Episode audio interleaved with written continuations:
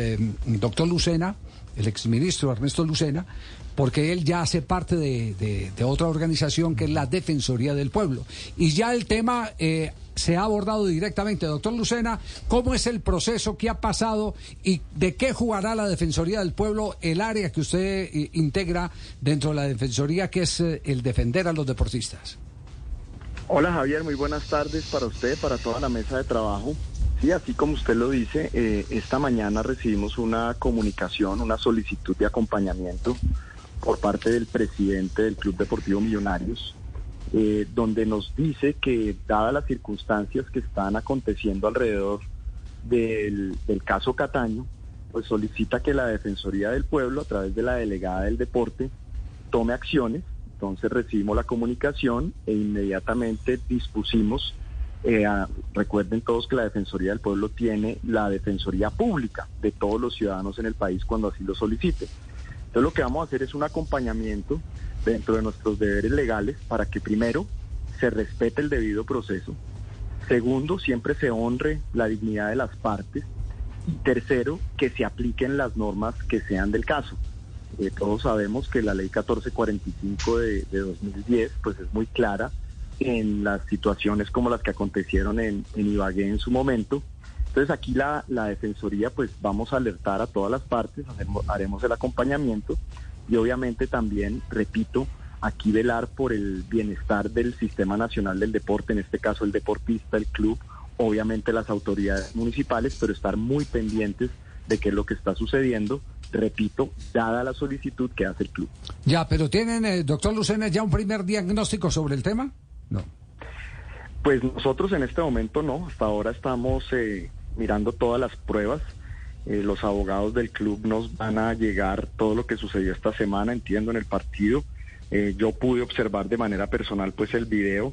Sí quisiera pues hacer un llamado aquí a todas las autoridades para que en estos casos obviamente siempre se proteja la integridad del deportista, no se revictimice, porque recuerde que uno de los grandes problemas que a veces suceden en los procesos judiciales es la revictimización. Esto debió ser un proceso que debió ser rápido eh, una vez sucedidos los hechos y ahora lo que vemos es que un mes, tal vez un poco más de un mes después, están volviendo a surgir eh, acontecimientos jurídicos. Y por eso solicitaremos también a la alcaldía de Ibagué, pues a través de su secretario de gobierno, Em, cuál es el procedimiento que se está llevando, porque nos comentan desde el club que se le pidieron fueron los datos, no se le impuso un comparendo, no se le simplemente se le pidieron los datos para que él vaya a rendir testimonio. Ahí en ese momento es que la defensoría entra a acompañar al jugador a solicitud del club y obviamente también a velar para que este proceso se haga de la manera más transparente y cuidando los derechos de todos. Claro, eh, en principio, y estas son las, eh, las observaciones que nosotros hacíamos. Primero, si el equipo estuvo concentrado una noche en eh, Ibagué, ¿por qué no fueron al hotel? ¿Por qué tienen que ir al estadio donde están las cámaras? ¿Por qué no notificaron durante el mes que transcurrió después del suceso en el estadio Murillo Toro y mm, cuando lo hicieron, lo hicieron a través de un correo particular y no institucional, eh, como si todo estuviera planeado para eh, decir, este pasa por aquí, por aquí en, en, cualquier momento va a tener que venir a Ibagué.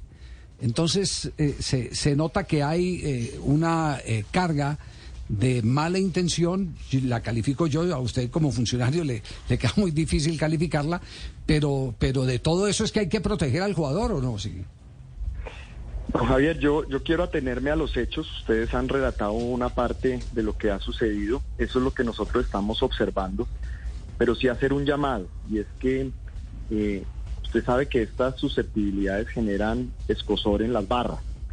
Y todo este tipo de cuestiones mediáticas lo que generan de pronto es más polarización y más violencia. Yo sí quiero hacer un llamado es para que los procesos jurídicos disciplinarios se mantengan en el cauce que debe ser y que no por los, lo que hemos visto en los últimos días pues pueda llegar esto a, a interferir en el, en el proceso del jugador, no solo eso, sino que pueda afectar su integridad.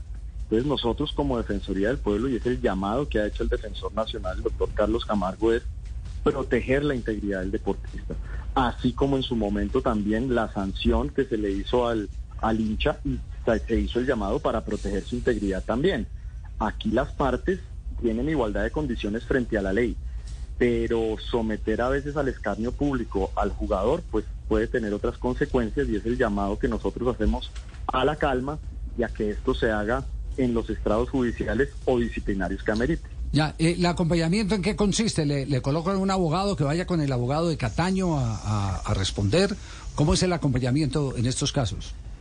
Correcto, Javier. Y es importante eso que usted pregunta porque esto se hace en los casos eh, a nivel nacional en todos los temas. Ahora con la nueva delegada del deporte, y es el mensaje que quiero dejar acá, es que en todos los eh, acontecimientos deportivos del país, tanto dirigentes como deportistas, como equipos, como ligas, como federaciones, pueden pedir el acompañamiento de la Defensoría del Pueblo para que en esos procesos jurídicos, en esos procesos judiciales, podamos estar allí con ellos velando la garantía de los derechos. Eso es muy importante decirlo porque a veces las partes se sienten afectadas, los abogados se sienten afectados y es la Defensoría la que hace el llamado a la institucionalidad para que se protejan esos derechos. Entonces nuestra labor fundamental es acompañamiento y garantizar los derechos de las personas involucradas. Doctor Lucena, entiendo que el jugador ha sido citado para el día 21 de abril en el Palacio de Justicia de Ibagué. ¿Necesariamente tiene que asistir o lo puede hacer, por ejemplo, a través de una plataforma como Zoom? Habría que ver qué tipo de citación le hicieron. Eh, entiendo yo que él podría, eh, digamos, eh, expresar la manifestación de estar vía virtual, porque es un derecho que hoy le asiste a las personas que están en procesos jurídicos, dada la actividad que tiene el jugador.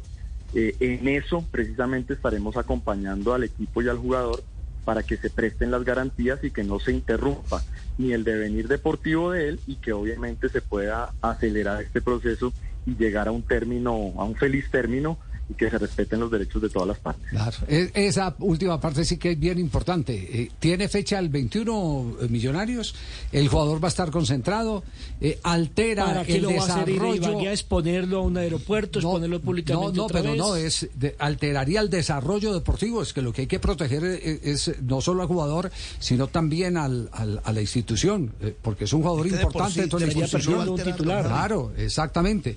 Doctor Lucena, le agradecemos mucho.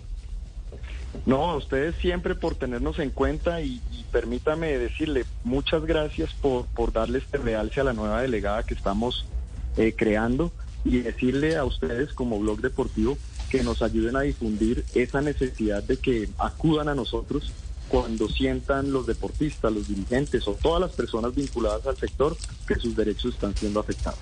Ya, eh, queda eso claro. Es decir, que si alguien, eh, eh, bueno, eh, para utilizar un ejemplo, si, si algún deportista se siente acosado por un entrenador, por un dirigente, por, por quien corresponda, puede ir a, a la dependencia, a la nueva delegatura. Así es, ¿cierto? Sí.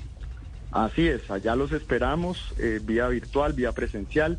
Acuérdense que la Defensoría está en los 32 departamentos, así que ahí estamos prestos para servirle eh, en la protección de los derechos humanos.